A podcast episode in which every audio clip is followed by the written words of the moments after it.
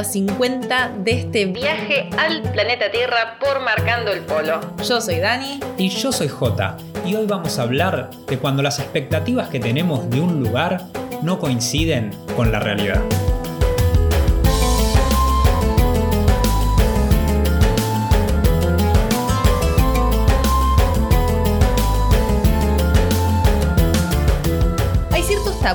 En varios temas de la vida en los que no te puede ir mal, porque no da que te vaya mal, y los viajes es uno de ellos. El viaje es placer, o debería ser placer 100% desde que te tomaste el avión o desde que tomaste la decisión hasta que volviste. Es que ese es el problema, ese es el, el estereotipo del viaje, ¿no? De cuando antes, es que en realidad antes se viajaba, primero se viajaba por necesidad, ¿no? La gente viajaba por necesidad, por comerciar, Puede por ser. lo que fuera. Y después el viaje pasó a ser placer.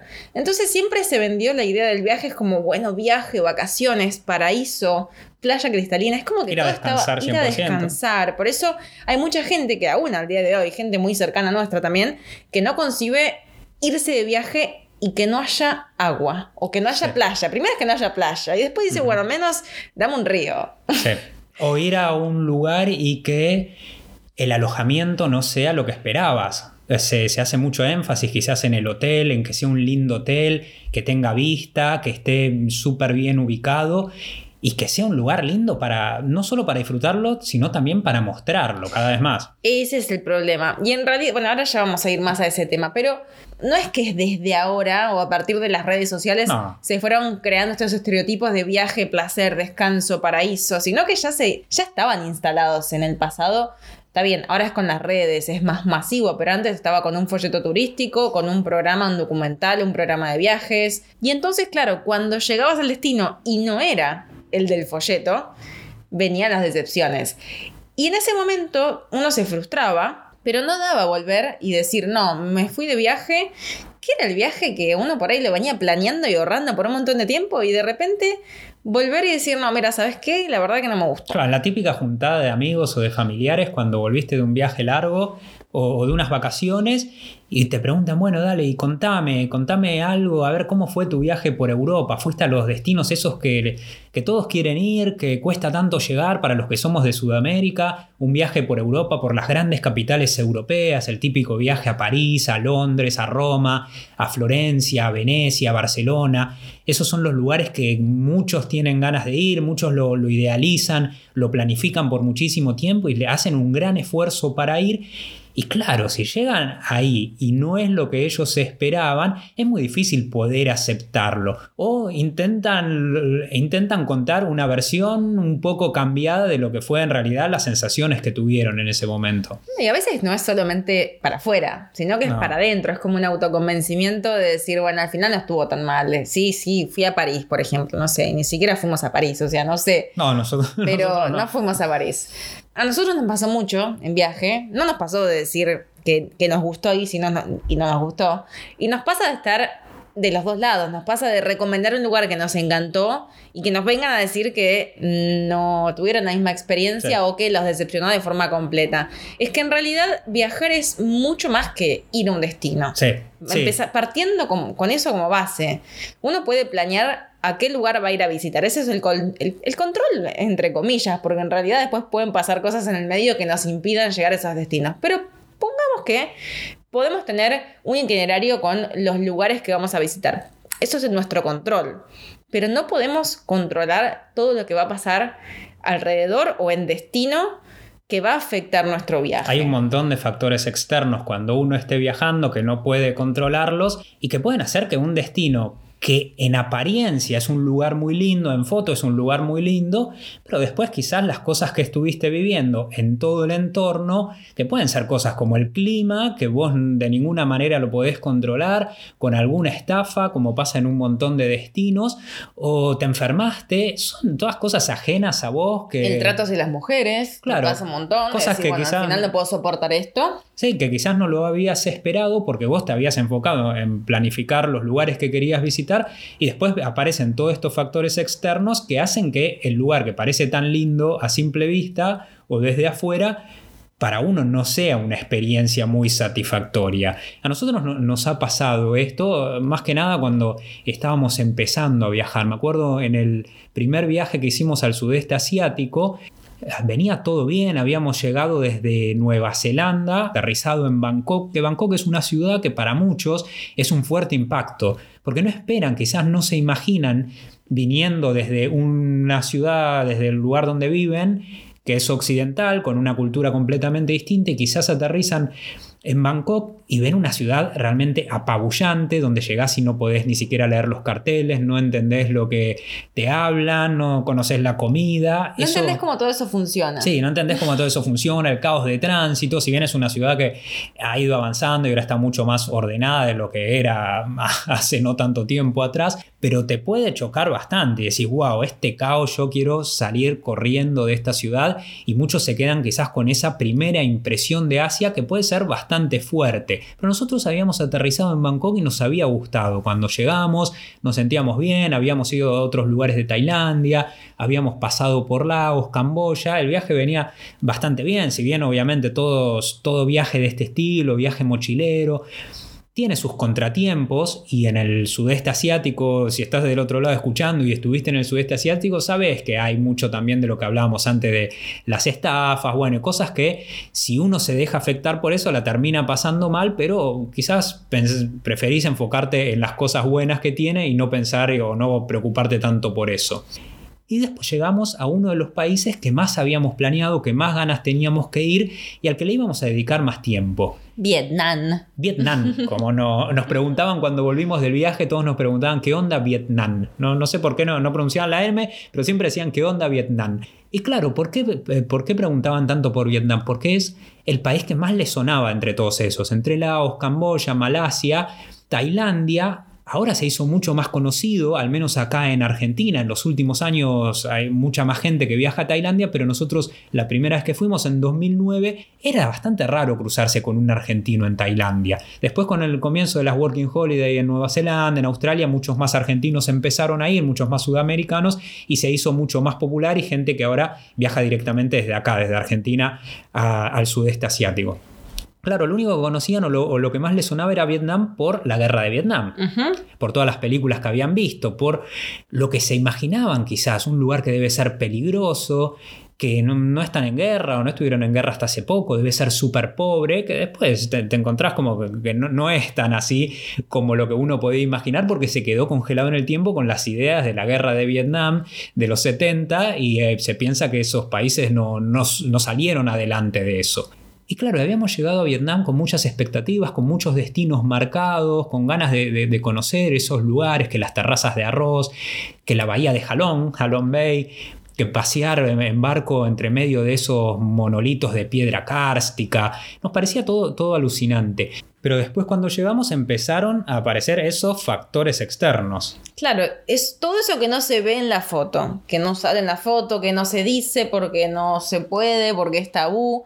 Y claro, nos pasó que en Vietnam nos sentimos bastante incómodos, nos sentimos estafados y no estábamos bien. Entonces, a veces también uno por ir a lo seguro, de decir, bueno, no, me, no puedo permitirme perder, entre comillas, 3, 4, 5 días del viaje yendo a un lugar que quizás no esté tan bueno, quizás no me sorprenda, entonces voy donde me recomendaron, voy donde lo vi en el documental, en el folleto, en un blog. Y claro, toda la gente va buscando ese destino. Cuando nosotros viajamos en esa época era la Lonely Planet, que lo hablamos en, otro episodio. Los destinos que recomendaba la Lonely Planet era la referencia en ese momento, íbamos todos a, ese lugar. Después con el tiempo nos fuimos dando cuenta que quizás si saliendo de esos lugares tan conocidos, tan turísticos, nos podíamos encontrar quizás con un lugar que no era tan espectacular como Halong Bay, como Hanoi, pero un lugar que a nosotros nos iba a gustar mucho más, que nos íbamos a sentir mucho mejor. Eso lo, lo fuimos descubriendo con el tiempo, con los viajes y con, obviamente, con muchas frustraciones que fueron en el camino apareciendo. Pero también yo creo que eso es un proceso que va decantando, es como que no... Ese fue nuestro primer viaje al sudeste, entonces en un primer viaje uno no va a buscar los lugares que no salen en ningún lado, primero porque no te enterás y segundo porque vos querés ir a cierto destino porque tenés una referencia y vas a ir a buscarla. Porque por algo es. Si es tan conocido, por algo debe ser. Entonces vas y buscas es- esa referencia que te llevó hasta allá. Después, sacando tus propias conclusiones, decidís, bueno, me parece que en el próximo viaje voy a ir a otro destino dentro de este país o voy a hacer el viaje de otra manera. Pero claro, con el diario del lunes es fácil de decir, no, voy a ir a estos lugares que no salen en, el, en la Lonely Planet, en el blog, en, en, en Instagram o en lo que fuera. Y ahora, bueno, a nosotros no nos pasa, pero vienen las frustraciones de los destinos no instagrameables. Sí. Que si no está tan instagrameable, eh, ya no gusta. Claro, no se pueden sacar tan lindas fotos. Pero bueno, muchas veces nos, ha pasado a nosotros o nos sigue pasando también y le pasa a un montón de gente que idealiza algún destino. La principal idealización viene por un vago concepto que tenés de cómo debe ser un lugar. Y ese lugar, esa- ese concepto que tenemos, que puede ser muy vago muchas veces, está basado en realidad en una construcción que se fue haciendo durante años y que quedó marcada con películas, con los programas de viaje, las agencias de viaje que publicitan el estereotipo de ese lugar para vender más, para mostrarte lo, lo más lindo. No sé, París es la ciudad del amor y nadie le va a poder sacar ese mote que tiene de que es la ciudad del amor. Y por más que hay un montón de gente que va y te cuenta que no le pareció tan amorosa como, como se la quieren vender o como le, han puesto el rótulo desde hace tanto tiempo, sigue teniendo ese nombre, que la, que la Torre Eiffel, que iluminada la noche y que es hermosa. Y no puede ser que vayas a París y no te guste. No puede existir eso. Es como que no nos se puede dar el lujo de eso, ¿no? Claro. O como por ejemplo, nos pasaba mucho en Turquía que iban muchas señoras siguiendo, o sea, en busca de la vida que ellas veían en las novelas turcas. Claro, sí. Entonces llegaban y se daban cuenta de que en realidad la gente no vive así. No. Y dice, pero esto no es la novela que me vendieron y yo vine a buscar eso. Entonces, ¿qué pasa? El destino también se prostituye para darle a la gente lo que fueron a buscar. Sí, como hacen un poco un circo, o no sé, el que va a España esperando encontrar flamenco y comerse una paella y va solamente tres días a Barcelona. Y claro, y cuando y le dan la paella congelada. Sí, le dan la que- paella congelada, le dan la sangría que se toman los turistas y van a ver un show de flamenco. Y que Barcelona tiene menos flamenco que, que Jujuy, no sé, más o menos. No, no tiene nada que ver con la cultura de ese lugar. Pero estuvieron en España y quieren ver eso, quieren ver el flamenco y la paella. ¿Y qué pasa? Si vuelven y le cuentan a sus amigos que estuvieron en España, le dicen, pero ¿cómo no te comiste una paella? ¿O ¿Cómo no fuiste a ver flamenco si estuviste en España? O en Italia. Nosotros nos pasaba Claro. mucho en Italia, claro que ambos de familia italiana. Y nos habíamos quedado con este recuerdo de las nonas amasando la pasta, que comen Sí. todos juntos en las mesas largas. Y la realidad es que uno llega y ya casi nadie amasa. Y Amasamos nadie más cocina. nosotros que Sí. casi nadie cocina. Y la mesa larga ya no está. O sea, eso se fue perdiendo con las generaciones.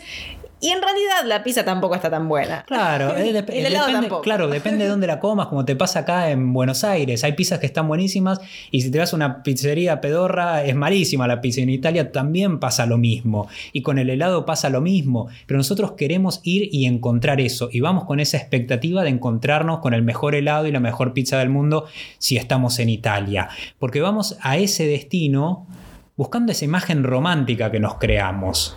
Porque Que es- nos creamos y, y nos crearon, pero es imposible no Sí. tenerla. Porque uno por ahí Sí. puede decir, bueno, no quiero ver fotos de tal destino porque no quiero crearme estereotipos, pero ya están creados. Es imposible no tener Sí. una idea ya formada de ciertos países, sobre todo los más turistas, los más populares. Claro, los más conocidos. Y por eso nosotros elegimos ir a ese lugar. Elegimos ir a Italia por todos esos estereotipos.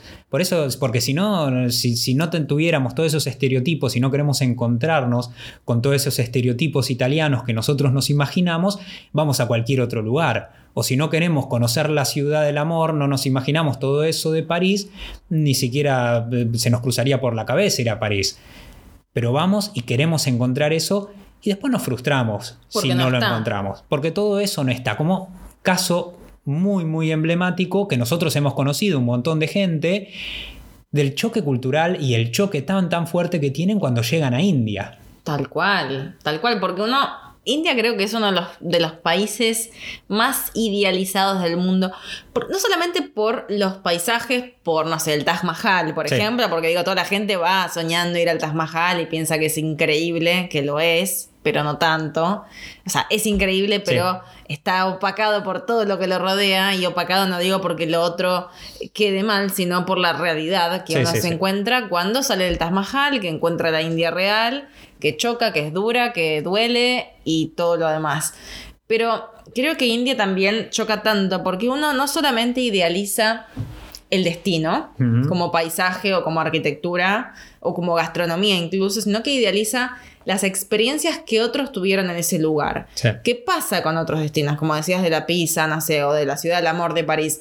Pero en India, India te tiene que atravesar. Y es que India te atraviesa, pero no siempre te atraviesa de la forma en que vos querés. No, y es, y como nos, una vez nos dijo una viajera, es un espejo en el cual te reflejás vos mismo en India. Si vos estás bien en India y si vos estás tranquila, tranquilo en India, podés encontrar esa tranquilidad y pasarla bien. Ahora, si vos estás nerviosa en el viaje, si vos no, no, no estás bien con vos mismo en India, la vas a pasar muy mal. Y en especial si llegás imaginándote esa India de la cultura que llega a Occidente de India, que la cultura que, llega a- que llegó acá, esas enseñanzas milenarias del yoga, la meditación, el tantra, el ayurveda, es solamente una porción de India y diría una porción muy pequeña de lo que es el total, la totalidad de India. Que si existe, ¿eh? Que No es que existe, no obviamente, existe. claro que existe.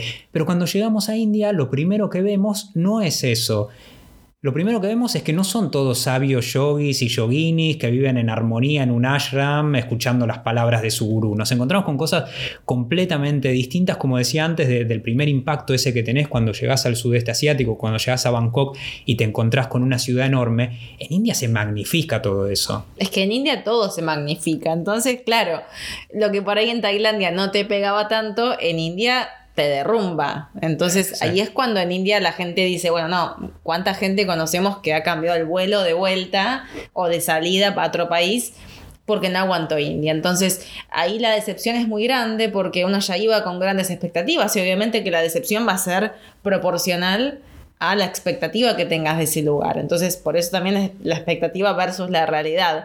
Cuando uno en realidad, después con el tiempo, aprende a no esperar tanto, sino a dejar que todo fluya, porque ya te pasó que llegaste a destino y que te chocó, que te diste cuenta que en Tailandia no eran todos tan pacifistas, que siguen las enseñanzas del budismo y se la pasan meditando Sí. porque no. Ni siquiera muchísimos de los monjes Sí. lo hacen te diste cuenta que el mercado de las especias en Estambul ya no es el lugar que imaginaste emblemático de la ruta de la seda, donde intercambia mercancías, que sí que lo fue, no estoy diciendo Sí, que no lo haya sido, pero sino que, bueno, se convirtió en más o menos una trampa para turistas con cosas que puedes conseguir a cinco cuadras, pero fuera de ese mercado, a menos de la mitad del precio. Entonces, todo eso que uno va a buscar ya no está. Hay un libro muy bueno que entre otros temas toca esto también, que se llama Video Night in Kathmandu de Pico Sí, Ayer. Lo es- compramos en, en- en Nepal. Lo compramos en Nepal porque uno de los capítulos de- más largos y del en el que más se mete en profundidad es en el de Nepal y justamente habla sobre este tema, de las decepciones mutuas, no solamente la que tienen los viajeros cuando llegan a destinos que son entre comillas exóticos, porque son exóticos para nosotros, pero no para el que vive ahí, sino también de la gente local. Cómo Occidente espera encontrarse cuando va a Oriente, el occidental, el viajero eh, espera llegar a Oriente y encontrarse con gente iluminada y se decepciona al ver orientales usando la ropa occidental, vistiendo a la moda occidental. Esto hay que entender que este libro fue escrito de, de un viaje a mediados de los 80. Y los orientales a la vez también se decepcionan al ver a los occidentales que quizás son hippies o que están vestidos como sadhus, que van descalzos y se visten con la ropa que usan los sadhus, estos ascetas, estos que se conocen como hombres sagrados en India, que van por las calles viviendo con un despojo material total y familiar también, en vez de la imagen que ellos esperaban encontrarse de los occidentales, que eran los exitosos, adinerados, que andaban en traje, como lo, como lo que habían visto en las películas. Hay, hay una decepción mutua todo el tiempo por la ideali- idealización y el romanticismo que tenemos hacia un lugar del que conocemos muy poco o casi nada. Y nos ha pasado también a nosotros de decepcionar asiáticos Sí, por claro. nuestra poca occidentalidad, porque no éramos ni tan altos, ni tan rubios, ni tan blancos, ni tan occidentales como ellos esperaban. Claro, ¿te acordás en Indonesia? En Indonesia, lo primero que nos dijo nuestro, nuestro host de Couchsurfing en Bali fue como, ah, pero ustedes no son tan blancos. Claro, y, no éramos. no, no éramos, no éramos el estereotipo que él esperaba alojar. Y ahí nos alojó igual, obvio. Pero es como que ya no le daban tanta pero ganas. No era, pero no era lo mismo, no éramos como esos que habían visto, que él había visto en las películas. Y nos pasó también con eh, un chico filipino que cuando llegamos a su casa nos dijo, ah, pero no son tan altos. Y ahí en realidad es como que esa barrera que había se rompió porque ya sintió otra conexión. Es como que, bueno, al final no, son tan distintos a, lo que yo soy. Y que también nos pasa a la inversa, que cuando llegamos nos damos cuenta que, bueno, en Asia no son tan distintos como pensábamos, aunque ah. las apariencias engañen. Y hace que nos sintamos mucho más cerca. Y justo cuando antes hablabas del tema del libro Video Night in Kathmandu, que lo compramos en Nepal para justamente leer, lo compramos en inglés. Y qué lindo que es cuando uno está en viaje sobre todo en esa época, ¿no? Que no viajábamos con Kindle, no viajábamos con celular, entonces la única forma de, conocer sobre destinos era con lo que leíamos en Lonely Planet, lo que encontrábamos en internet cuando íbamos al ciber y lo que leíamos en los libros. Y cuando llegábamos a, esto es un paréntesis del, tema del podcast, pero qué, qué linda sensación de cuando llegábamos a una ciudad turística porque había libros en inglés. Sí. Nos ha pasado de, encontrar, bueno, no sé, me acuerdo, tengo muchos lindos recuerdos volviendo a Bangkok y que en Khao San Road o en Soy Rambutri encontráramos esos libros que, estábamos buscando y ahí, ahí empezamos a leer en inglés y les recomiendo que lo hagan como ejercicio de los viajes. Fundamental, fundamental eh, leer en inglés para mejorarlo, porque siempre nos preguntan, pero ¿cómo hago para mejorar el inglés? Lean en inglés y les va a dar un montón de vocabulario, está buenísimo. Primer libro que leí en inglés es el de Camboya, First They Killed My Father. ¿Te acuerdas libros en el sudeste asiático empezamos a leer los libros de texto en inglés, libros largos, y ahí fue, porque eran los que encontrábamos, claro, en, español, no estaban de ninguna manera, y ahí en, el, en esos lugares donde hay tanta tanto backpacker dando vuelta que compran un libro, lo dejan, después vas, lo compras usado. Eso obviamente ahora se, está perdiendo un poco porque todos o lo llevan en un ebook o lo llevan en, el celular, en una tablet, pero estaba buenísimo eso de ir un poco con el libro, pero no podías cargar tantos. eso era lo que tenía de malo. Pero yo creo que no solamente se da esta decepción, este, este choque, no es solo para el que idealiza un lugar, sino que también se da para el que llega a un lugar sin saber absolutamente nada. Tal cual. A veces es bueno y malo. A mí no me gusta viajar sin saber nada. Yo no soy de las que digo, no quiero saber todo, pero tampoco digo, quiero llegar sin saber nada a ver qué me espera. Las veces que llegué a, países que no sabía mucho, me fue muy bien igual, no es que por mala experiencia, sino que me sorprendí para bien. Pero es como que siento que buscando información antes, puedes aprovechar muchísimo más. Que me estoy perdiendo de algo. Exacto, es como que, bueno, ni siquiera sabía lo que había para comer. Y que me estoy perdiendo de tener quizás conversaciones o, disparadores de temas con gente que te vas cruzando por el camino, que quizás estás viajando a dedo o alguien que te aloja de couchsurfing porque no sabes nada ni de la historia del lugar, ni de las costumbres del lugar, ni tenés ningún conocimiento de cómo se vive ahí que obviamente eso lo vas a ir adquiriendo con el correr de, tu estadía ahí en ese lugar, pero está bueno también saber algo para poder tener unas conversaciones un poco más profundas, poder indagar en algún tema que quizás leíste pero querés saber mejor cómo lo ven ellos. Y a veces pasa mucho esto en viaje largo, que por ahí no tenés tiempo quizás no tenés tiempo. Sí, sí, quizás no tenés tiempo. Yo me acuerdo hace poco me junté con, una amiga que había eh, vuelto del sudeste asiático y cuando estaba planeando el viaje al sudeste asiático, me acuerdo que me preguntó alguna, alguna que otra cosa, pero me decía, no, yo no voy a planear nada porque igual es, la, es mi amiga. Mi amiga es la que lee marcando el polo, la que está ahí y, está planeando el viaje. Yo prefiero ir, no saber nada, está bien. Donde vaya ella, yo quiero ir a la playa, quiero ir a, lugares que sean lindos, a pueblos, pero nada más, no me interesa la verdad mucho a dónde vamos a ir. Ella se está encargando y yo confío en ella. Bueno, después cuando volvió del viaje estaba completamente decepcionada con el sudeste asiático, no le había gustado prácticamente nada de lo que había vivido. Y yo le, le pregunté, pero ¿por qué no te gustó? Me imaginaba obviamente que era porque al no saber nada había llegado y se había encontrado con cosas que no se esperaba que iban a ser de esa manera. Primero me decía que todos los lugares que había ido eran demasiado turísticos, que les parecía que estaban completamente desquiciados de turismo, como las islas de Tailandia a las que había ido, a Koh principalmente. Había ido a Koh pero sin saber que era uno de los lugares, quizás el lugar más turístico del sudeste asiático desde hace muchas décadas, que es una isla muy pequeña que está completamente masificada y que si vas ahí esperando encontrarte la islita de la, de la, playa, del libro La playa, que después se hizo película con Leonardo DiCaprio, donde va a haber una comunidad pequeña y pescadores y es una playa completamente limpia y que está casi prácticamente desconocida para el turismo, te vas a llevar dar la cabeza contra la pared porque es opuesto 100%.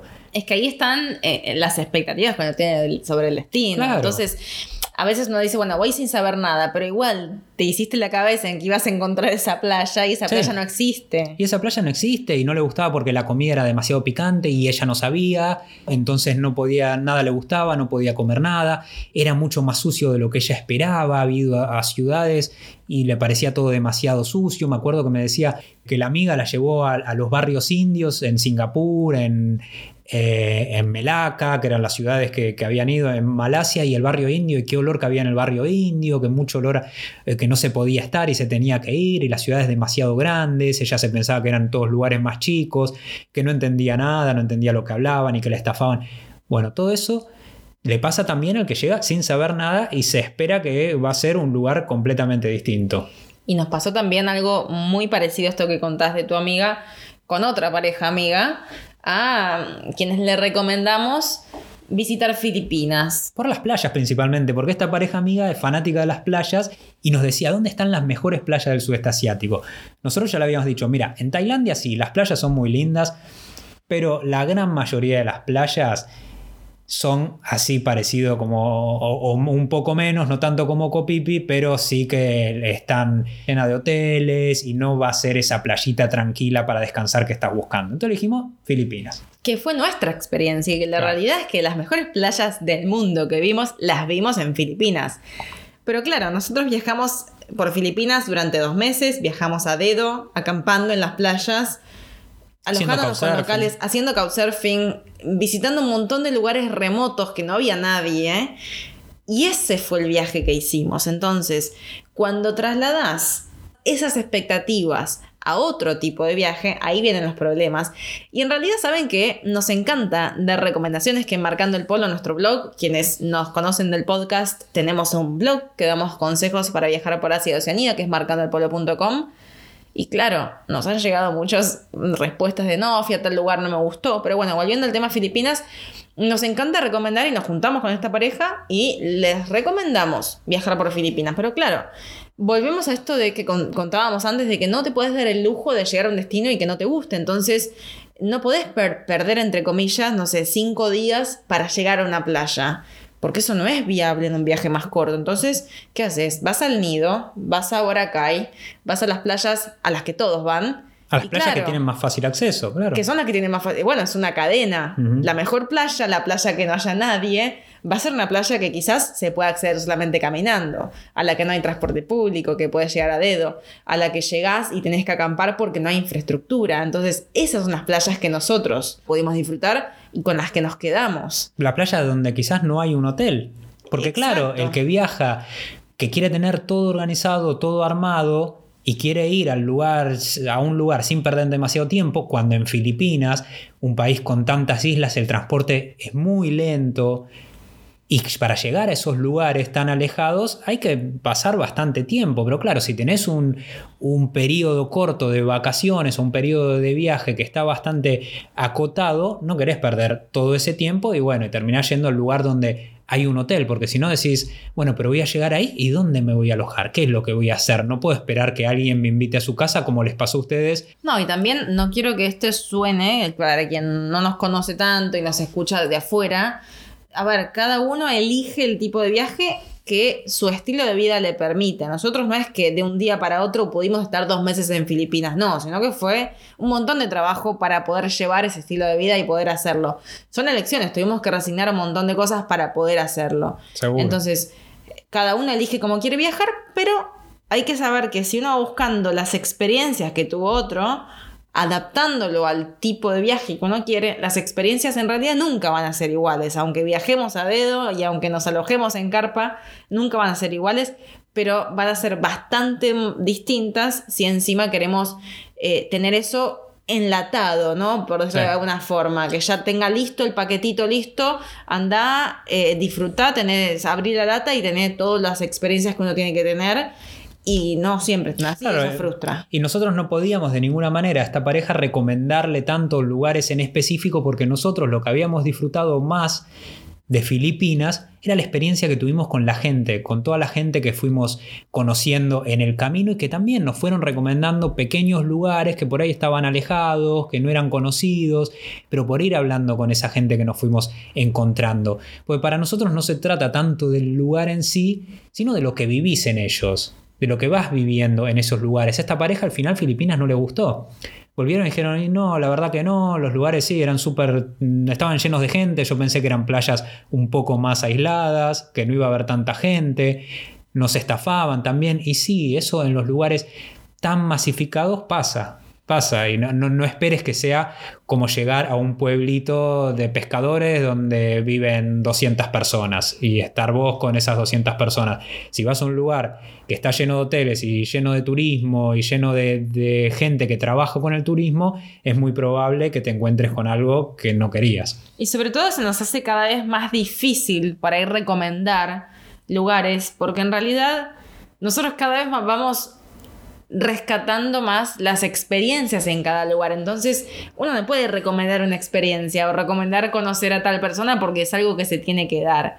Entonces, creo que cada viaje es único, que cada uno vive su propia experiencia y que por más que visitemos los mismos lugares que la otra persona, el viaje no será igual y ni siquiera será parecido, ¿sí? Por nuestra personalidad, por nuestra manera de afrontar las situaciones incómodas. Nosotros no somos los mismos que en 2009 cuando empezamos el viaje no es lo mismo para el que viaja por primera vez que el que ya estuvo varias veces, que hay cosas que ya no le van a chocar, o hay cosas que ya va a entender por qué son así y no se va a enojar o frustrar por eso. Hay quienes disfrutan de lo desconocido, como nosotros, que nos encanta llegar y no entender nada, porque es lo que nos, nos fascina, porque hay un mundo por descubrir, pero hay quienes eso lo padecen, no poder leer un menú, no poder entender un cartel en la calle, no poder preguntar una dirección. Hay quienes se adaptan al inesperado y quienes quieren tener todo controlado. Para mí no hay nada más aburrido que tener un itinerario día por día, por más que sea un viaje corto. Yo necesito flexibilidad, de que el viaje se vaya dando. Si bien tenemos una guía, algo, el viaje tiene que ser flexible. Y hay gente que dice, no, yo no puedo viajar si no tengo en un Excel día por día, hora por hora lo que voy a hacer, porque de esa forma yo me siento tranquila. Y está perfecto, no hay ni bien ni mal, cada uno con el estilo, estilo de viaje que quiera y con lo que más disfrute. Cuando viajamos hay lugares de los que nos enamoramos, que nos gustaría quedarnos a vivir, que nos gustaría quedarnos por mucho tiempo, y otros a los que no volveríamos que nos vamos del país diciendo la verdad que no, no era lo que yo esperaba, la verdad que no, no disfruto estando acá y no tengo por qué quedarme más tiempo. Pero creo que si hay algo que nos enseñó todo esto, que nos enseñaron estos viajes, estas decepciones viajeras, que nos enseñó aquel viaje por Vietnam en 2009, donde las cosas no salieron como nosotros habíamos imaginado, es que si podemos y si sabemos aprovechar esos viajes, esa mala experiencia que quizás tuvimos, nos va a dejar una enseñanza. Nos deja la enseñanza de que los lugares no tienen que ser como nosotros queremos o como nosotros lo idealizamos y lo romantizamos. El lugar es como es y la gente vive de esa manera y nosotros podemos aprender de eso. Podemos saber, por más que no nos haya gustado, quizás Vietnam, quizás cualquier otro destino que te estés imaginando ahora, que no te gustó en tus viajes, pero fuiste y lo conociste. Y es mucho mejor haberlo conocido, haber tenido esa experiencia que no haberla tenido.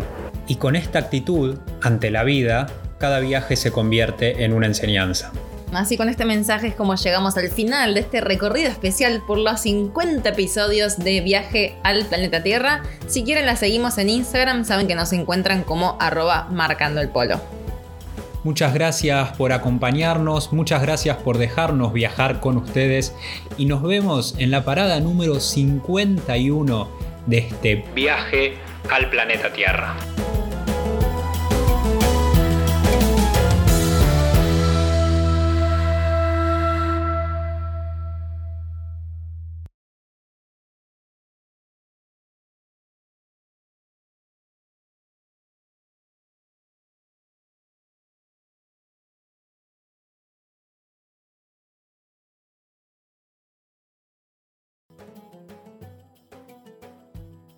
Cada lugar es una mina de oro.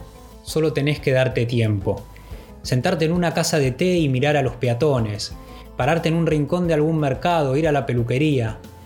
Y ahí seguir el hilo del ovillo, que puede empezar con una palabra, con un encuentro, con el amigo de un amigo de alguien que acabás de conocer.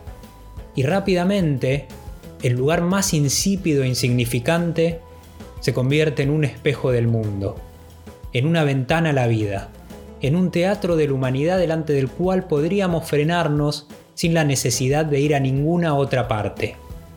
La mina de oro está exactamente ahí donde estás. Solo basta escarbar. Tiziano Tersani.